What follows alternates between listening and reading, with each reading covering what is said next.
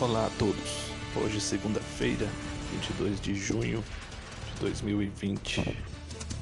Recebi nesse final de semana passado um áudio de um policial federal comentando com os companheiros de trabalho dele sobre uma desastrosa é, invasão na casa de dois senhores.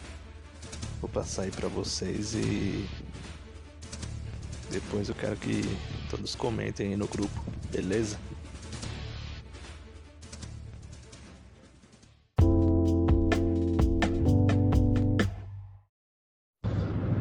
É, paizão, pô, hoje foi vergonhoso, cara. Foi a.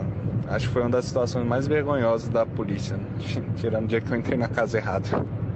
Pai, a gente foi pesado, a gente tinha hoje uns 15 operadores, fuzil, a porra toda. A gente arrancou o portão do cara. O portão do cara era um portão gigantesco, 3 metros e meio. E a gente arrancou o portão, jogou o portão no meio da rua. Entrou na casa todo mundo, pesado, de fuzil, pesadão. E na casa tinha dois senhores só.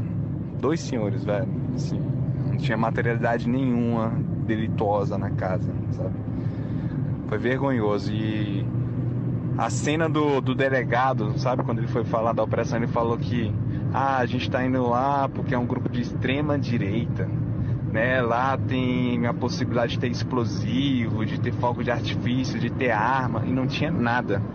O delegado foi tão canalha que eles contrataram um cara para fazer as filmagens. E na casa não encontrou nada.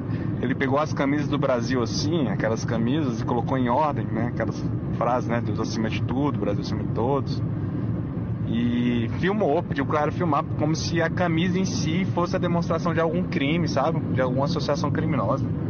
Hoje foi nojento, velho, nojento mesmo. A gente vai tentar se reunir lá na DOE e ver como é que faz para parar de fazer essas coisas.